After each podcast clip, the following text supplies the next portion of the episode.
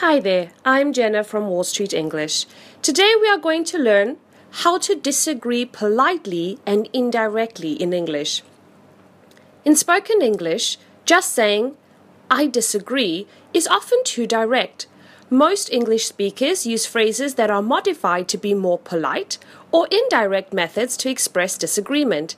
In this lesson, you'll learn how to disagree without offending anyone. Here are some expressions for polite disagreement. Number one, we'll need to buy at least 10 new machines this year in order to keep up with the increased production. I'm afraid I disagree. If we focus on improving the efficiency of the equipment we already have, we could avoid making new purchases. Number two, books are a thing of the past. The future is in online publications. I beg to differ.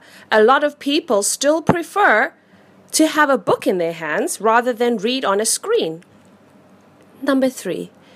If everyone took shorter showers, the world's water shortage problems would be solved. Not necessarily. Far more water is used in the production of food, for example, than for taking showers. Number four. Globalization is just another way for rich countries to exploit poor countries.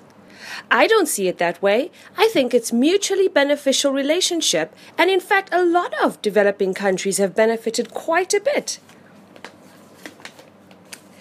There are also informal expressions for disagreeing which are commonly used among close friends because they could be offensive in a professional context.